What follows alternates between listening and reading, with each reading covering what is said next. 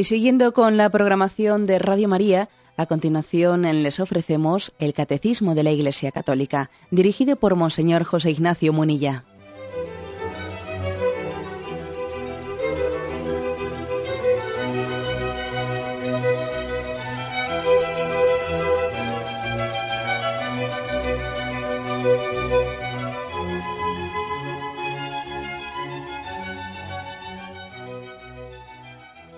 Cordial saludo a todos los oyentes de Radio María. Un día más, con la gracia del Señor, proseguimos el comentario del Catecismo de nuestra Madre la Iglesia.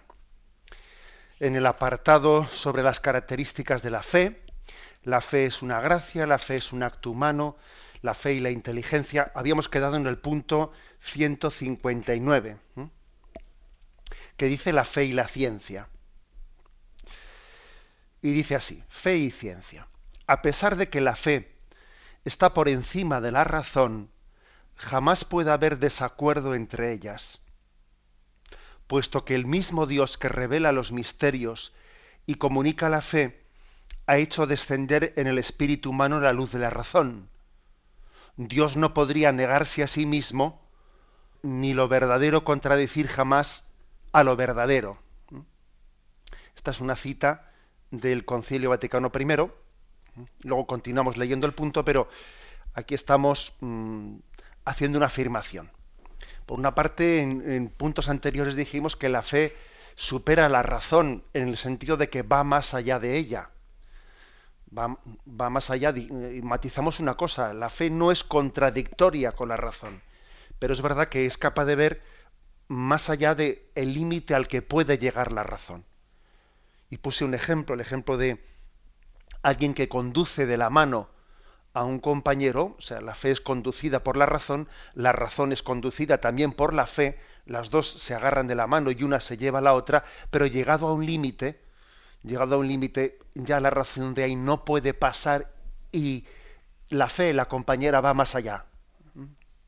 Va más allá. Eh, hablábamos de, por lo tanto, de dos, dos alas que nos hacen, que, que por otra parte están en conjunción, que tienen que batir, eh, batir las alas de una manera conjugada para que el ave no, no caiga al suelo ¿no? y, se dirija hacia un rumbo. Pero es cierto que cuando ponemos ese ejemplo del ave que se mueve por las dos alas, el ejemplo se queda corto cuando es obvio que una de las alas, el ala de la fe, pues tiene un impulso superior a la de la razón, se sirve de la razón, pero va más lejos todo ejemplo, como siempre decimos, sirve hasta donde sirve. ¿eh?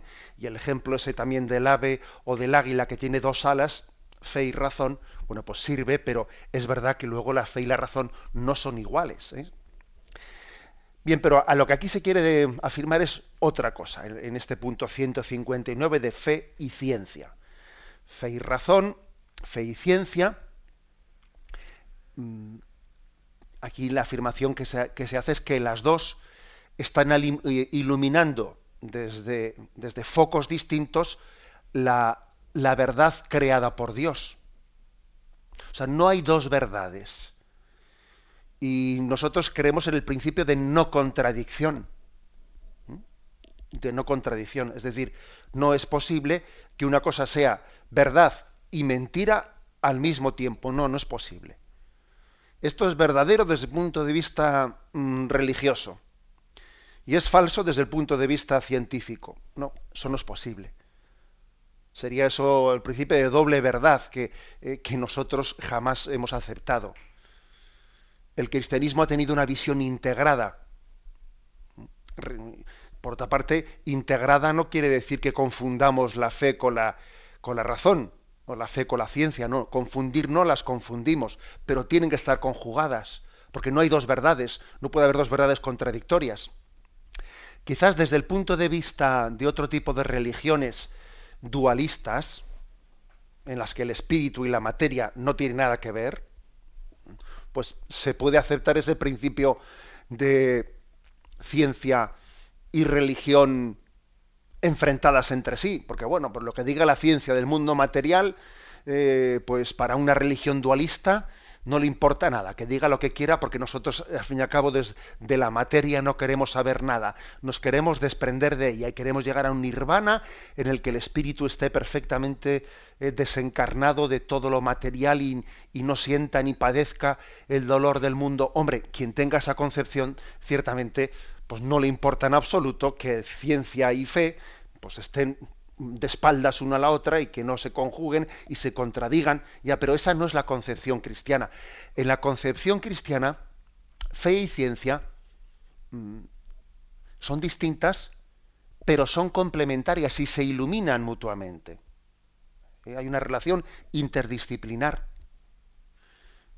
entre, entre una y otra. Es más, también consideramos la teología una ciencia bajo otra perspectiva, no es la ciencia experimental, etcétera, pero es también una ciencia. O sea que como veis aquí, eh, desde el punto de vista cristiano, hay mucho que decir. Eh, eso de que la fe y la religión ha estado siempre enfrentada, dice oiga, eso, eso quién lo ha dicho, eso incluso históricamente es falso. Históricamente hay que decir que la ciencia ha, ha nacido del seno del cristianismo con respecto a la historia y la relación entre la Iglesia, y, la Iglesia católica y la ciencia, pues hombre, nos conviene recordar ciertos hechos. ¿eh? Los únicos que se esforzaron por salvar eh, todo el patrimonio cultural de Grecia y de Roma fueron los monjes de los monasterios de Occidente.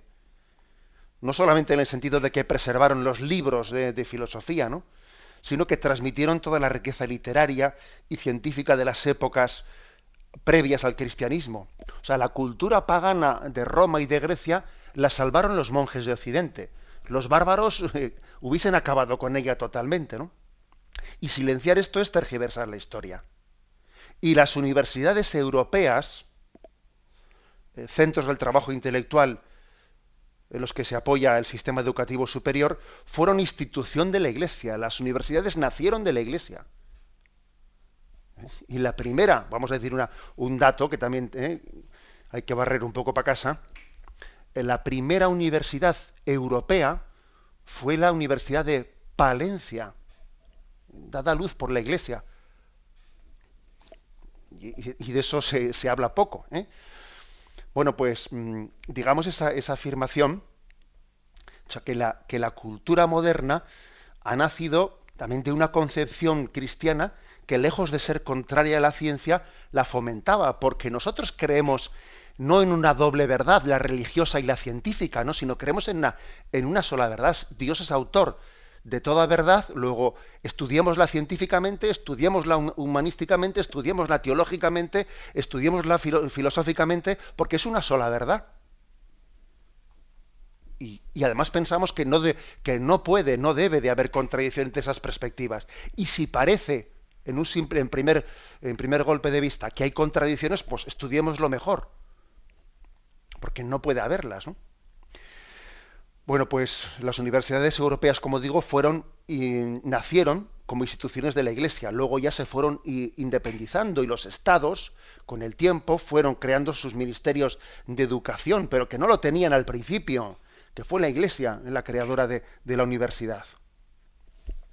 Y es, muy, es curioso ver ahora, eh, en este momento de laicismo y de anticlericalismo ¿no? tan fuerte que estamos viviendo, ver cómo el Papa Benedicto XVI va a hacer una visita a la Sapiencia, la, la universidad pública de, Roma, una de las universidades públicas, y resulta que se, se produce allí pues un, eh, un, un, efecto reacción de grupos de estos no pues anticlericales que impidiendo la visita del Papa a la Universidad de la Sapiencia, olvidando que esa universidad había sido creada y fundada por la Iglesia Católica en la Edad Media. Y en nombre de la ciencia dicen que el Papa allí no entra. Pero si serán, si serán burros, pero no se dan cuenta que la propia universidad en la que están, aunque ahora, ahora no sea propiedad de la Iglesia, ¿eh? nació de la Iglesia, y ella la, dio a luz. Bueno, pues eh, digamos esto, ¿eh? que aún las ciencias experimentales incluso en la medida que eran posibles en aquel tiempo, ¿no? se apreciaron y se cultivaron en el seno de la Iglesia. Y por ejemplo, San Alberto Magno es el más conocido de los, entre los filósofos naturales, precursor de los científicos modernos, Y al llegar al Renacimiento, el nombre de Copérnico, que es, a veces esgrimido ¿no? como un emblema del, del, cambio del punto de vista progresista, es, pues es por Copérnico, fijaros bien, es el nombre de un eclesiástico, un canónigo polaco. Y los jesuitas del Colegio Romano fueron astrónomos pues verdaderamente originales ¿no? y precursores en sus campos. Y ellos construyeron el primer refractor astronómico basado en los cálculos teóricos de Kepler, logrando un telescopio superior al de Galileo, etcétera, etcétera, ¿no? Y en polémicas con Galileo, los jesuitas llegaron a rectificar las concepciones de la naturaleza astronómica de los cometas y llegaron a, identificarlos correctamente frente a, ciertos errores que Galileo sostenía.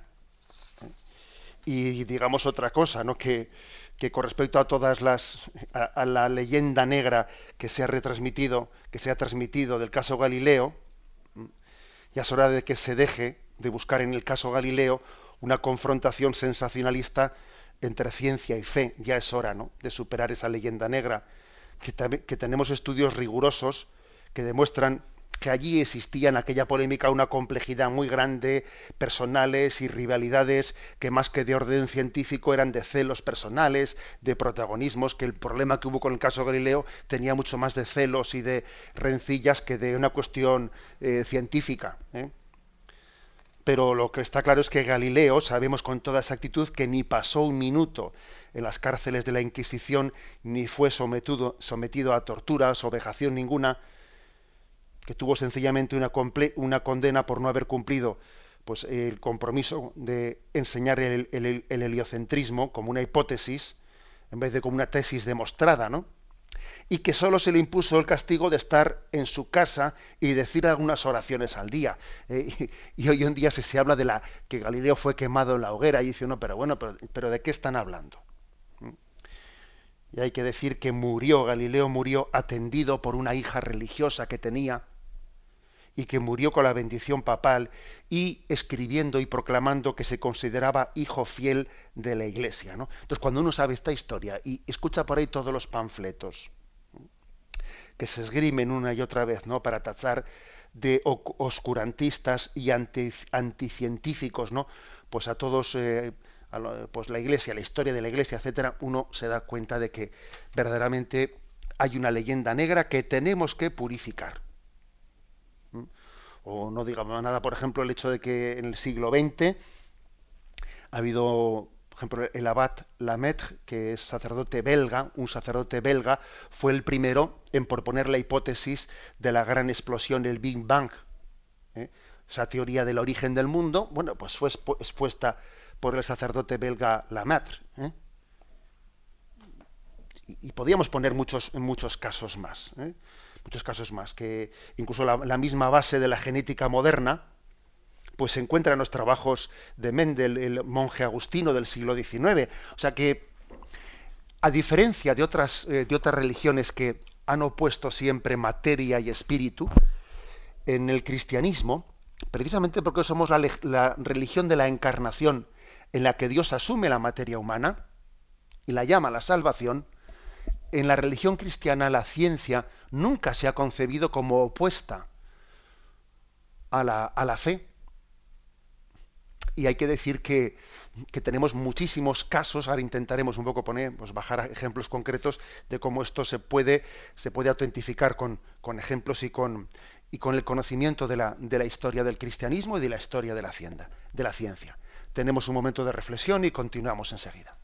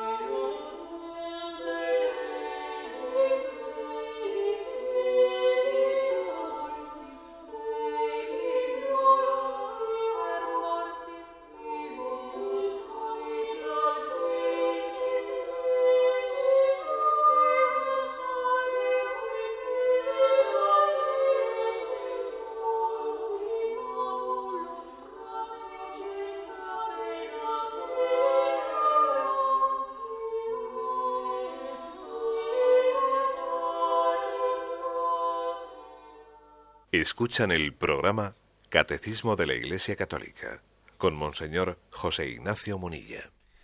Continuamos con esta explicación del punto 159, fe y ciencia. Y el punto continúa donde habíamos interrumpido eh, su lectura con una cita de la Gaudium et Spes, la constitución, una de las constituciones principales del Concilio Vaticano II. Dice, por eso, la investigación metódica en todas las disciplinas, si se produce de un modo realmente científico y según las normas morales, nunca estará realmente en oposición con la fe, porque las realidades profanas y las realidades de fe tienen su origen en el mismo Dios.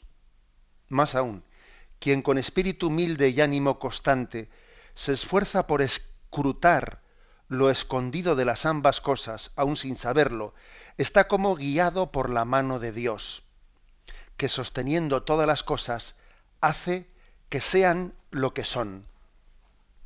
O sea que la mano de Dios no solo guía al teólogo, la mano de Dios guía también al químico, la mano de Dios guía también al astrónomo. También la ciencia tiene su último fundamento en Dios, al igual que eh, la Sagrada Escritura o al igual que, mm, que la teología. Es verdad que, que existe una diferencia, y es que eh, la ciencia, eh, la razón tiene una autonomía, tiene unas leyes propias, hombre, leyes propias que en última instancia están basadas en la ley de Dios, en la ley natural de Dios y en la ley divina de Dios. Pero la Sagrada Escritura obviamente no tiene esa, mm, misma autonomía que las, eh, ciencias que las ciencias que llamamos profanas.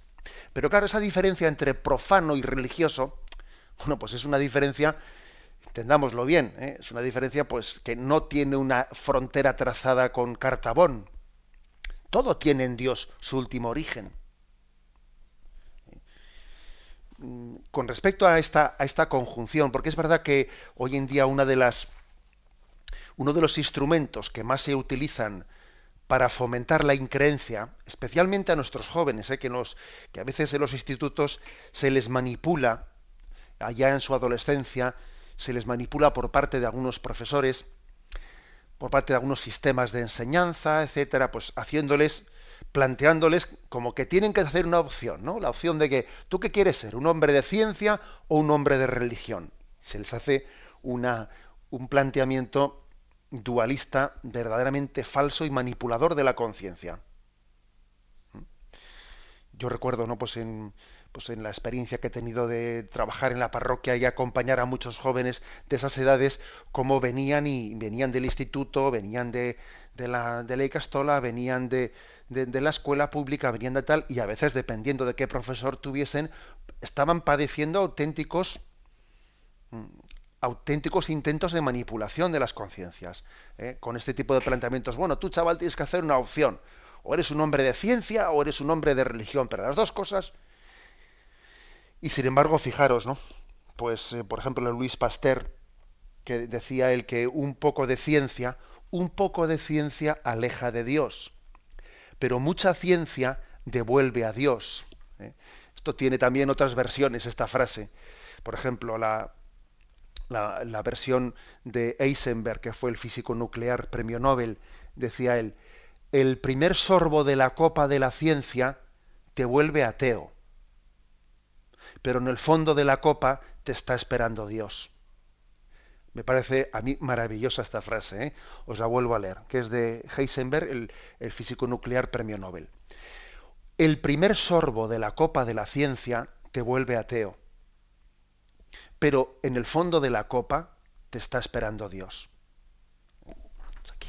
es, la experiencia que a veces, cuando a un, joven, a un adolescente, se le plantea en primer lugar, ¿no? Pues eh, eh, conocimientos científicos, le puede parecer en un primer sorbo de ese vaso que eso es contradictorio con.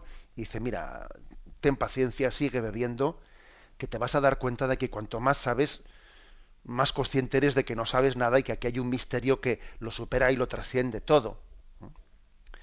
Decía también eh, Max Born, que es premio Nobel de Física, allá por el año 1954, por sus investigaciones en la mecánica cuántica, le dieron el premio Nobel de Física, ¿no? Pues él también con, mucha, eh, con mucho gracejo, decía él, solo la gente boba dice que el estudio de la ciencia lleva al ateísmo.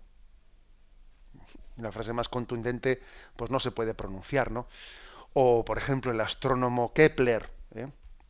que decía, el Dios es grande, grande es su poder, infinita su sabiduría. Alábele en los cielos y la tierra, sol, luna y estrellas, con su propio lenguaje, mi Señor y mi Creador. La magnificencia de tus obras quisiera yo anunciar a los hombres, en la medida en que mi limitada inteligencia pueda comprenderla. Y esto lo dice el astrónomo Kepler, que es pues, uno de los mayores astrónomos de la historia de la humanidad. Y fijaros que alaba a Dios pues, prácticamente con un lenguaje de salmo. Bien, obviamente esto no lo dice no, no, lo dice en un estudio científico, lo dice al margen del estudio científico, ¿no? Desde su convicción de su convicción creyente, pero no parece que a este hombre le haya creado mucho conflicto el haber estudiado la astronomía y el origen del universo, no, no parece cuando se expresa de esta manera. O Copérnico, dice él, ¿no? ¿Quién que vive, quién que viva en íntimo contacto con el orden más consumado y la sabiduría divina, no se sentirá estimulado a la creencia en Dios? ¿Quién no adorará al arquitecto de todas estas cosas? Pues eso lo decía Copérnico. O Newton, por ejemplo, dice, lo que sabemos es una gota, lo que ignoramos es un inmenso océano. La admirable disposición y armonía del universo no ha podido sino salir del plan de un ser omnisciente y omnipotente. Esto de que lo que sabemos es una gota y lo que ignoramos es, inmenso, es un inmenso océano, esto por ejemplo me recuerda cómo pues hace poquísimos años todavía, ¿no? Se hablaba de que el momento en el que se completase el genoma humano, pues eso iba a ser como ya el, no sé, como la llegada tener ya pues el carnet de identidad, bueno, pues se llegó a completar, ¿no? Pues el conocimiento del genoma humano y después de que hemos llegado a ello, ahora entendemos que dentro del genoma humano existe una complejidad, ¿eh? aunque tengamos ya el mapa ya reflejado y en ordenador, ¿eh? pero ahora resulta que los elementos que parecían simples, ahora resulta que son mucho más complejos. Cada uno de los elementos que forman el genoma humano. Y otra vez ahora abres una puerta y cada puerta que abres te lleva a una habitación con siete puertas más. Y cada una de esas siete puertas que abres, abres a, otra habitación que tiene siete puertas más. Y, y entonces, quiero decir que la ciencia, la auténtica ciencia, cada vez es más humilde. Y al mismo tiempo también la fe, la teología, la auténtica teología cada vez es más humilde. Y tenemos que ser humildes y darnos cuenta que, cada, cada, fotografía, ¿eh? que cada saber, cada ciencia es una pequeña fotografía sobre, sobre el misterio del ser, que claro, lo impresionante es que existamos, ¿no? Lo, impresionante es la existencia. Eso se lo dijo Benedicto XVI en un discurso que pronunció ante la Pontificia Academia para las Ciencias. ¿eh? Dijo él, para desarrollarse y evolucionar, primero hay que ser. Claro, si no hay ser, no hay ni desarrollo ni evolución. El ser es un misterio, o sea, que el mundo exista es impresionante, ¿no? Luego tenemos que ser todos muy humildes. ¿no? Y, y solamente en Dios existe como una fotografía perfecta de todo. Cada uno hace fotografías parciales, ¿no? Y el error consigue en pensar que mi fotografía es contradictoria con la del otro y la mía es la verdadera y la suya es la falsa. Pues no, todas se suman. Bien, no, hay muchos ejemplos más, ¿no? Por ejemplo, tengo aquí un, el descubridor de la electricidad, Volta, dice, yo confieso la fe santa, apostólica, católica y romana. Doy gracias a Dios que me ha concedido esta fe, en la que tengo el firme propósito de vivir y morir. ¿eh? O, por ejemplo, el caso de Darwin, ¿eh? que muchas veces suele ser invocado como, ¿eh? como una justificación de una explicación atea del, universo. Darwin, que habla de la, de la, evolución de las especies, ¿no? Dice él, jamás he negado la existencia de Dios. Pienso que la teoría de la evolución es totalmente compatible con la fe en Dios.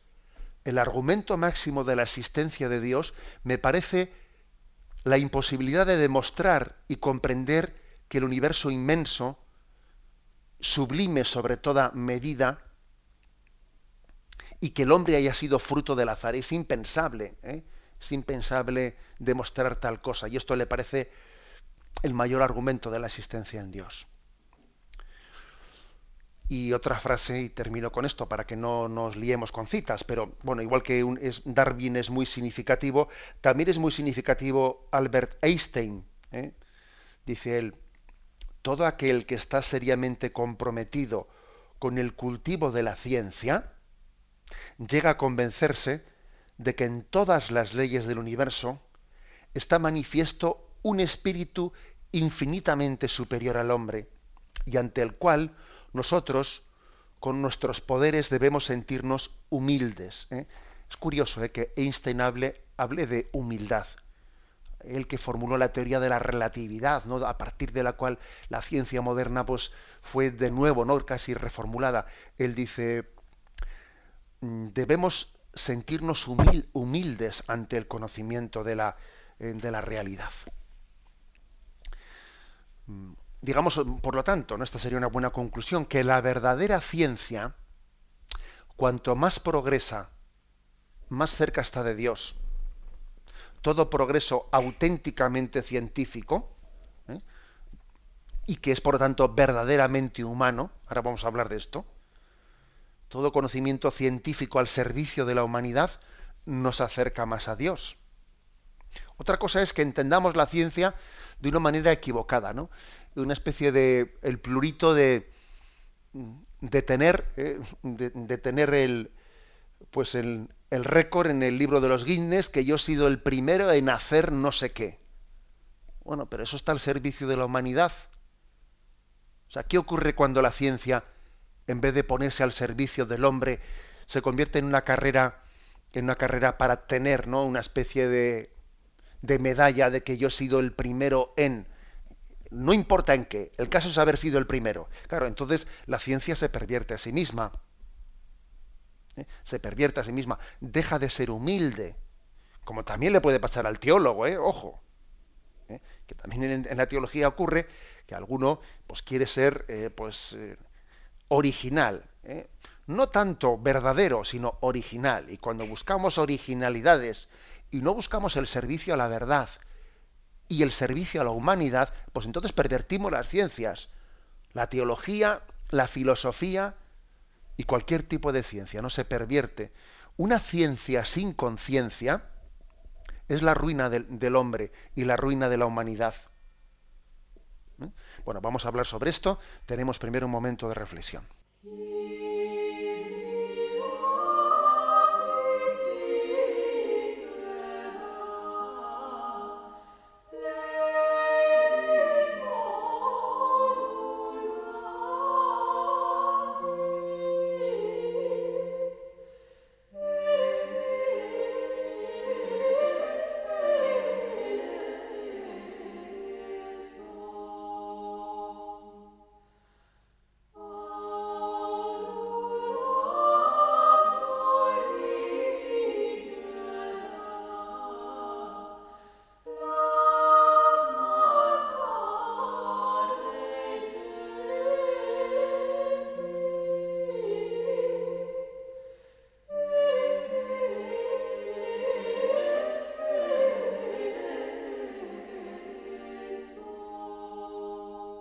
Vamos a continuar con este punto 159, fe y ciencia. Fe y ciencia, nosotros creemos que entre ellas tiene que haber un tipo de relación, una interrelación que no sea de conflicto, que no sea de independencia. Hombre, tienen autonomía, por supuesto, pero luego al final todas ellas, la ciencia, la fe, las ciencias experimentales, la filosofía, la teología, están hablando de, una única verdad que tiene prismas distintos y ángulos distintos. Luego, no podemos decir que el, ideal es que exista una independencia absoluta. No, tiene que haber también un diálogo entre ellos. Y tiene que haber también una interdisciplinaridad. Luego, ni conflicto ni independencia, ¿no? sino una interacción que sea un diálogo y un iluminarse mutuamente. Bien, pues este, esta perspectiva nos tiene, que, nos tiene que decir, bueno, yo antes he concluido la intervención anterior diciendo, ojo, porque también la ciencia necesita de la conciencia. Igual que Dios dijo en el Génesis, dominad la tierra, creced, multiplicaos, dominad la tierra. En ese dominad la tierra parece que está, parece que Dios estuviese pues como dando también el mandato de que la ciencia está llamada eh, pues a conocer, ¿eh? a, conocer internamente, ¿no? Pues la, las leyes con las que Dios ha creado la naturaleza, el, el que está conociendo, ¿no?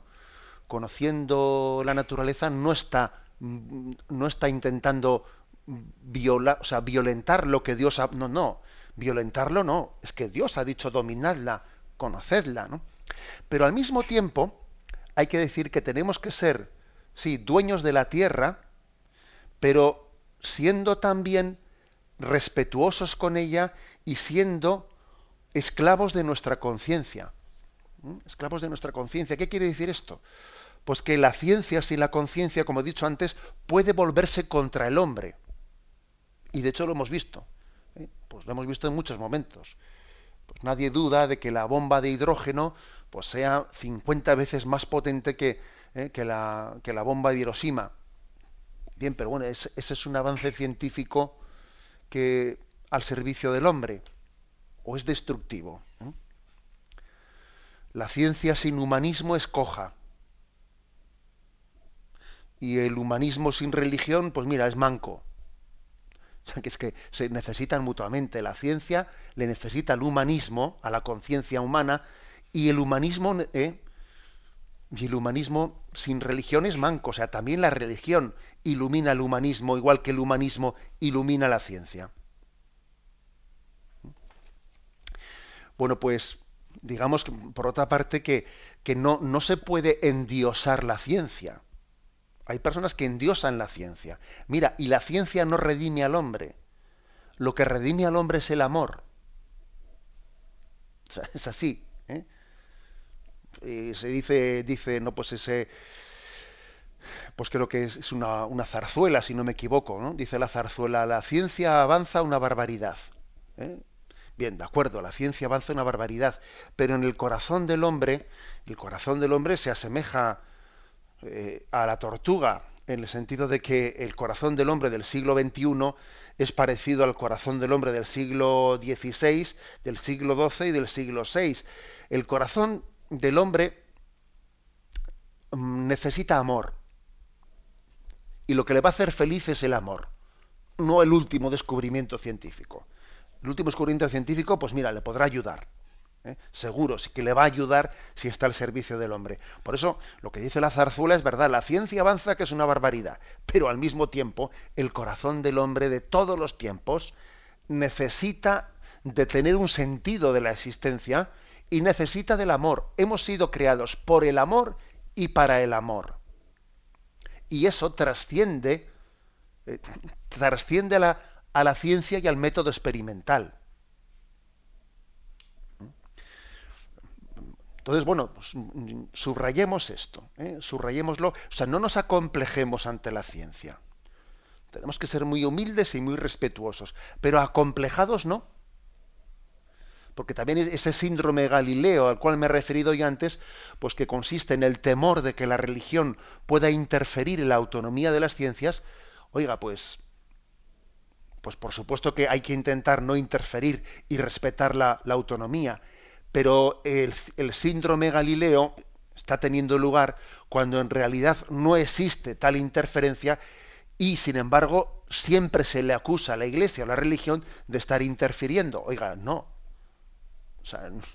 eso no es interferir. Lo que acabo de decir yo ahora mismo, eso de que al hombre le redime el amor, no le, no le redime la ciencia, eso no es interferir, eso es darnos cuenta de que el hombre, el hombre es más que su materialidad y por lo tanto las ciencias experimentales no pueden dar todas las respuestas de lo que el hombre necesita. Al hombre no le puede hacer plenamente feliz el químico, o el físico, o el biólogo. No, no. harán aportaciones importantes, pero, pero el hombre es más que su materialidad. Recuerdo también eh, haber, haber, leído eh, aquí en este programa en otra ocasión una, pues una, una frase de Gandhi que él denuncia siete pecados sociales. ¿eh? Y él decía, los siete pecados sociales son política sin principios, riqueza sin trabajo, placer sin conciencia, saber sin carácter, comercio sin moralidad, ciencia sin humanidad. Fijaros, ¿eh? él dice, un pecado social es este, ciencia sin humanidad y religión sin sacrificio. Él lo dice así, fijaros, ¿eh? siete pecados sociales denunciados por Gandhi, entre los cuales él cifra la ciencia sin humanidad y la religión sin sacrificio. Bueno, pues desde esta perspectiva, que como veis es integradora ¿eh? y valora muy positivamente la ciencia, pero al mismo tiempo el, gran reto es integrarla al servicio de la humanidad, pues eh, suele ser muy interesante leer los discursos que los papas suelen dirigir a la Pontificia Academia para las Ciencias, porque en esos, en ese tipo de discursos los papas suelen hacer reflexiones muy interesantes entre esa relación fe, fe y ciencia. Voy a leer tres, mm, tres afirmaciones de Benedicto XVI en, algunos discursos que ha dirigido a la Pontificia Academia para las Ciencias. Mm, dice uno de ellos, la verdad científica, que es en sí misma una participación de la verdad divina, puede ayudar a la filosofía y a la teología a entender cada vez más plenamente a la persona humana y la revelación de Dios sobre el hombre. Importante enriquecimiento mutuo en la búsqueda de la verdad y el beneficio de la humanidad. Por lo tanto, aquí Benedicto XVI habla de que es que las verdades científicas nos pueden ayudar mucho, ¿no? A la propia filosofía y teología, porque estamos conociendo al hombre, al hombre real, que también es material no se puede conocer al, hombre real únicamente conociendo su alma. Es que es muy importante conocerle también en su materialidad. Somos espíritu encarnado y, por lo tanto esa encarnación nos, nos, condiciona mucho. Luego es importante conocerla. ¿eh? todas las leyes que rigen nuestra materialidad. ¿eh? Otra, otra reflexión que hizo Benedicto XVI ¿no? ante eh, la Pontificia Academia para las Ciencias. La distinción entre un simple ser viviente y un ser espiritual que es capaz de Dios señala la existencia de un alma inteligente que tiene un fin trascendente. Por ello, el magisterio de la Iglesia constantemente ha afirmado que toda alma espiritual es creada inmediatamente por Dios, no es producida por sus padres y es además inmortal. Fijaros, aquí el Papa establece como una de las fronteras principales, ¿no?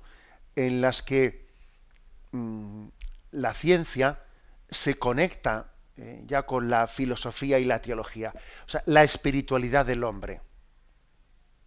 La espiritualidad del hombre, que como he dicho antes, está pues, pues muy influenciada porque también esa, esa espiritualidad se expresa corporalmente, eh, físicamente. Somos un ser corpóreo. Pero al mismo tiempo el alma no puede ser fruto de la materia. El alma es espiritual, es una creación directa por Dios, es infundida por Dios en el momento de la creación del hombre. Eh, esta es una afirmación de nuestra fe católica, de nuestra fe cristiana, que también ¿no? pues nos da a entender qué importancia tiene ese diálogo entre fe y entre razón.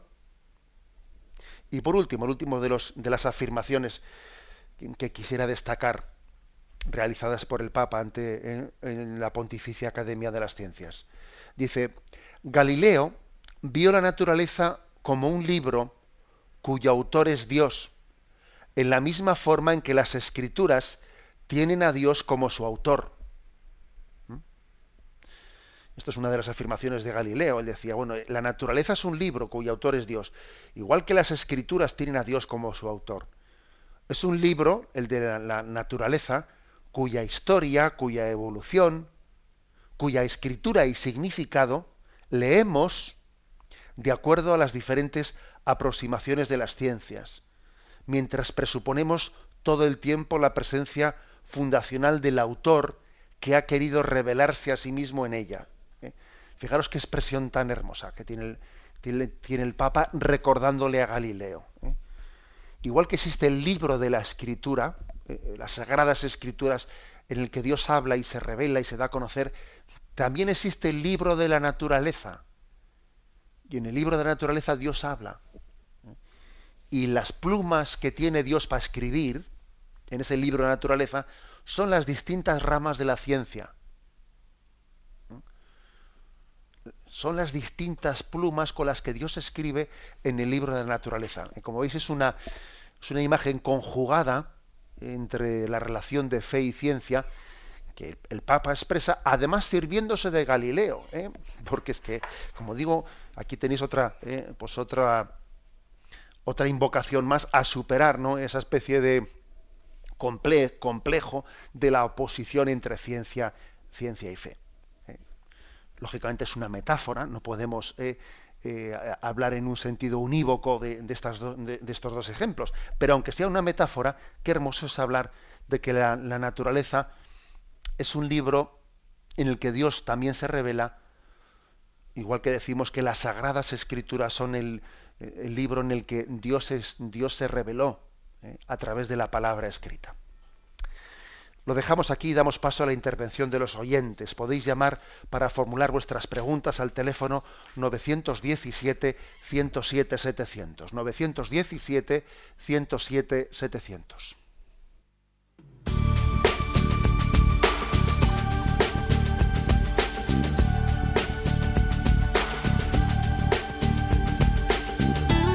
Radio María le ofrece la oportunidad de recibir en su casa sus programas favoritos.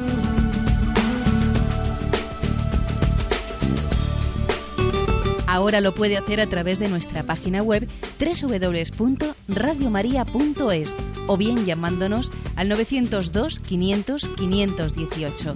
902 500 518. Pídanos el programa que más le interesa en cualquiera de sus emisiones, especificando el día y la hora que lo ha escuchado. Solo nos tiene que decir si lo quiere en CD de audio o CD o DVD en MP3. Haga su solicitud en el 902 500 518 y en www.radiomaria.es.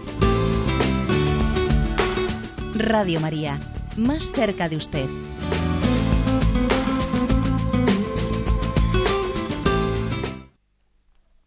Sí, buenos días. ¿Con quién hablamos? Buenos días. Habla con Mercedes de Madrid. Adelante, Mercedes. Bueno, mm, el programa de este me encanta y me, y me, y me vuelve loca al pensar en todo lo que ha dicho de la ciencia, porque muchas veces pensamos que, que la Iglesia ha ido, ha ido retrasada y creo que en algunas cosas es posible que, que la Iglesia vaya avanzando, ¿eh?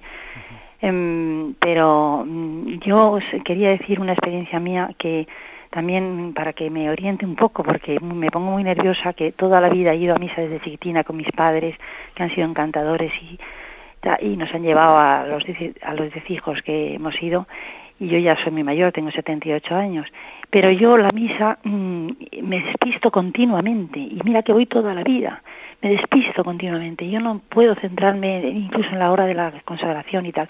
Sin embargo, voy por la tarde a hacer una visita y ahí me postro y estoy un cuarto de hora tranquila y sosegada y tal. ¿Por qué es eso? ¿Por qué no puedo yo centrarme más en la misa? Nada más, padre. Muchas gracias por todo. Bien. Bueno, pues a veces también somos somos esclavos de hábitos en nuestra vida, ¿eh? de hábitos y no es tan fácil el que nosotros podamos controlar nuestra imaginación y ser dueños de ella eh, como quisiéramos hacerlo, ¿no? Porque fíjese si, parece contradictorio el que uno dice, bueno, voy yo a hacer una visita solas delante del Santísimo y ahí me concentro mucho más que si estoy escuchando la palabra de Dios. Bueno, a veces tenemos una serie de hábitos en los que no hemos sido educados en la escucha, en la acogida de la palabra, sino que nos sentimos mucho más concentrados cuando tenemos una especie de em, protagonismo en lo que yo estoy diciendo. ¿eh? Y claro, me imagino que usted en esas visitas personales que hace, como está llevando adelante una oración mental en la que usted habla con el Señor, le es más fácil hablar que, escuchar. Bueno, mm, yo creo que no es fácil, ¿eh? Pues que uno dice, a ver, con mis 78 años voy a sanar esto totalmente y no, pues no es tan fácil porque tenemos creados nuestros hábitos de vida, pero yo le diría, mire, yo le diría que, que aunque en muchos momentos su imaginación se le vaya, no le dé mucha importancia a eso, o sea, quédese en su corazón con aspectos concretos de la palabra de Dios, aunque no lo retenga todo, porque también uno a veces dice, bueno, a ver, yo puedo retener toda la riqueza de la palabra que a lo largo de la celebración de la Santa Misa se, se proclama. No, es imposible retener toda esa riqueza. ¿eh? Pero bueno, quédese usted con algunos aspectos sustanciales, aunque luego esté otro rato rumiándolos en su corazón, ¿no? Es decir, mm, en vez de hacer una interpretación, digamos, un poco eh, pesimista o, desilusionada, ¿no? De esa falta de, control mental, pues no, mire usted, cuando no se puede con un enemigo, únase a él, el sentido que haga usted de su distracción un acto de oración delante de Dios. Sencillamente coja algún alimento concreto ¿eh? y o, o, o mire usted, o, se queda con el Padre del Hijo y del Espíritu Santo primero, o se queda con la esencia un poco del Evangelio, o se queda con la esencia de la predicación, ¿no? Y, a veces basta que con ese, ese grano, ¿eh? ese grano de maíz o ese grano de trigo que usted ha cogido en medio de, esa abundante, ¿no? de esa abundante cosecha, pues puede tener alimento suficiente. Y luego lo lleva usted a la adoración por la tarde, como dice, y allí ¿eh? todavía profundiza más en eso que ha recibido por la mañana. Damos paso a un siguiente oyente. Buenos días. Hola, buenos días. Sí, le escuchamos. Pilar de ah, Zaragoza. adelante, Pilar. Pues yo es que he oído hablar a usted esta mañana sobre el alma, ¿no? Que la pone Dios. Y yo digo, bueno, ¿la pone en el momento de nacer o después del, del bautismo? La pone antes, ¿verdad? De acuerdo. Le respondo, mire, pues el, momento de, la creación y la infusión del alma, nosotros afirmamos que es el momento de la concepción. ¿eh? Claro, no es ni el momento del nacimiento, ni mucho menos el, momento del bautismo, lógicamente, ¿no? Porque mire usted, si fuese el momento del bautismo, entonces los niños que no son bautizados, mm, vamos, no tienen toda la humanidad, ¿no? Y el momento del nacimiento tampoco. Eh, sí que es verdad que hubo un momento histórico en el que no tuvimos tan claro en qué momento se infundía el alma. ¿eh? Bueno, que coste que no existe una afirmación dogmática de la Iglesia que afirme en qué momento se infunde el alma, eso no existe. Pero bueno, digamos que por ejemplo Santo Tomás de Aquino, allá por el siglo XII-XIII, pues él afirmaba que él pensaba que el alma sería infundida en el tercer momento, en el tercer mes de la gestación.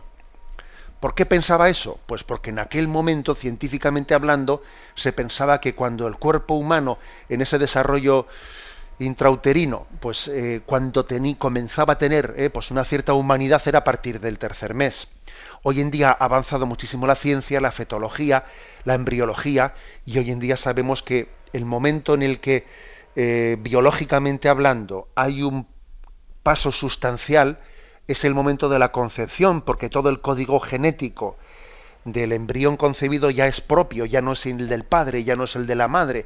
Luego, a partir de esa concepción, eh, ya todo es desarrollarse cuantitativamente, ya no hay un salto cualitativo. El salto cualitativo se produce en el momento de la concepción. Por eso entendemos eh, que el alma se infunde en el momento de la, de la, concepción. Y en todo caso, aunque esto no sea un tema que esté zanjado dogmáticamente, como siempre existe la posibilidad real de que eh, el alma esté infundida en el momento de la concepción, tenemos obligación moral de actuar en el respeto del embrión como si así fuese. ¿eh? por esto lo expliqué yo en el momento que explicamos, hablamos del quinto mandamiento, cuando hablamos de el por qué se considera eh, aborto eh, y se considera también una, un pecado contra la vida, contra la vida humana, el no respetar los embriones, aunque solo tengan un día, dos días o tres días. Mire usted, primero porque hay muchísimos datos eh, para entender que el alma ha sido infundida en el momento de la concepción, pero es que además, ante la duda, ante la duda, siempre hay que respetar la vida. Lo que no puede ser es, ante la duda, como no es seguro del todo, me lo puedo cargar. No, no, mire, usted eso no puede ser ante la duda, es, si, cupiese duda, que yo creo que no la hay, pero bueno, si cupiese duda, tenemos que mm, tratar al embrión humano como aquel que tiene el alma humana, como una persona humana. Damos paso a un siguiente oyente. Buenos días. Buenos días. Sí, adelante, le escuchamos. Soy Rosa María de Castellón, Rosa María. Adelante, Rosa María. Mire, le doy muchas gracias de verdad al Monseñor por todo lo que usted nos enseña y nos da la fuerza en la vida, de verdad. Aparte le digo, para dar testimonio que con la fe, con Cristo, con su cuerpo y con su alma, porque yo he estado muy enferma muchas veces de depresión y digo yo siempre que es enfermedad del cuerpo y del alma. Pero cuando he ido a la iglesia a recibir en la comunión a Cristo vivo, es la mejor medicina que yo he recibido y quiero dar a los demás que tengan fe, que Cristo cura. Yo tengo 60 años en este momento y he sido curada de fibromialgia, curada de atrosis, curada de todo, de muchos. Una trombosis cerebral me curé el año 98 con la fe. El día de la beatificación, el 10 de mayo, de la Beata María, Madre Maravillas de Jesús. Soy una gran devota, pero es la fe, es el Espíritu el que confías en Él y es la luz que nos recibimos al recibir.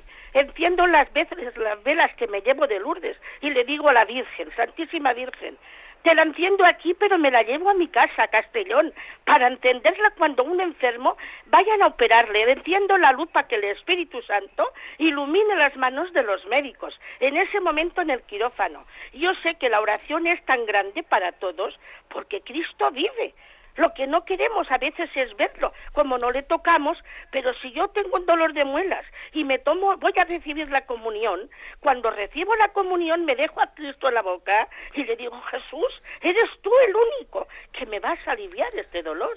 Señor, y se me va y se me va. ¿Por qué? Porque es Cristo el que he confiado y en la fe tan grande que tengo. Por eso yo quiero, eh, digamos, y Radio María ayuda a muchísimas personas. Yo me he curado de depresión. Ahora el 5 de abril me curé. He perdido 13 kilos en tres meses. Y sin embargo, el día de San Vicente, con la fe orando, que vendría su momento. Y me curé yo y se curó mi madre, que falleció ayer hizo un mes. El día 5 de abril me curé. De acuerdo, gracias por su, su llamada y le damos gracias a Dios por su fe viva. ¿eh?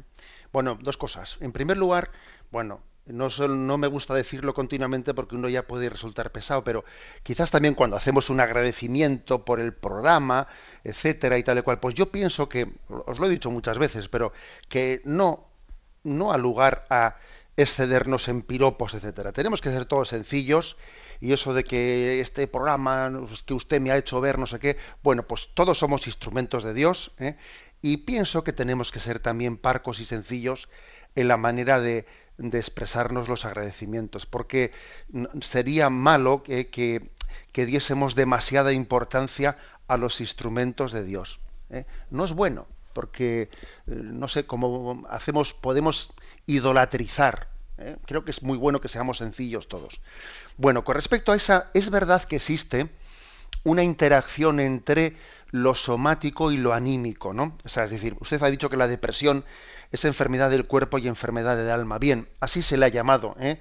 Se le ha llamado, aunque también existe una diferencia entre las depresiones exógenas y las depresiones nógenas. Es decir, existen depresiones que están más provocadas por un tipo de disgusto, por un tipo de, bueno, pues de, mm, de vacío, vacío existencial, etcétera, y existen otro tipo de, depresiones que están más provocadas pues, por algunos aspectos más somáticos, como que, por ejemplo, me falta un componente químico, interiormente tenemos una cierta herencia depresiva en la familia, porque también los padres y los abuelos han tenido... O sea, existen un tipo de depresiones más ligadas a aspectos, mm, digamos, espirituales, la falta del sentido, un disgusto muy grande que, he tenido, eh, no, he sabido darle la vuelta a una situación.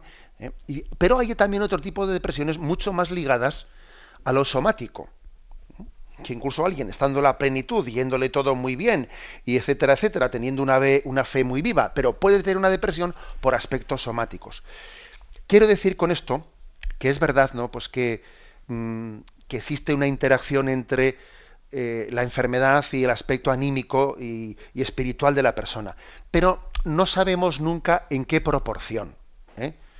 Y también hay que ser un poquito prudente, por ejemplo, esa afirmación que ha hecho usted, yo tengo un dolor de muelas, pero comulgo y entonces la, comunión me quita el dolor de muelas. Hombre, puede ser, yo no soy quien para decirle a Dios, Claro que Él puede hacerlo, Dios lo puede hacer todo. Y de hecho, conocemos que en la Sagrada Escritura también se hacen milagros de sanación, etcétera. Pero tampoco podemos pedirle a Dios ¿eh? que sus dones siempre pasen por, por darnos una sanación milagrosa. Y lo ordinario, lo ordinario será. ¿eh? Es verdad que igual no hay más milagros por nuestra falta de fe, pero lo ordinario será que el don de la gracia, el don del Espíritu, pues al mismo tiempo se acompañen y convivan, convivan con que uno tiene que aceptar su dolor de muelas y tiene que aceptar pues, su, enfermedad, etcétera, etcétera. ¿eh? O sea, es decir, no pensemos que si yo tengo una enfermedad y, y mi fe no me la cura, entre comillas, es por mi falta de fe siempre. No, porque también Dios en su providencia puede querer que uno tenga el dolor de muelas y que mire, que, se redima y ofrezca eh, su dolor de muelas, que puede ser muy molesto, que lo ofrezca unido a la cruz de Cristo. Eh, existe esa interacción, pues, entre la fe viva y la sanación, pero no hasta el punto de que eso sea matemático. Eh, no, no puede ser una causa y efecto. Siempre será don y gracia del Señor. Me despido con la bendición de Dios Todopoderoso, Padre, Hijo y Espíritu Santo. Alabado sea Jesucristo.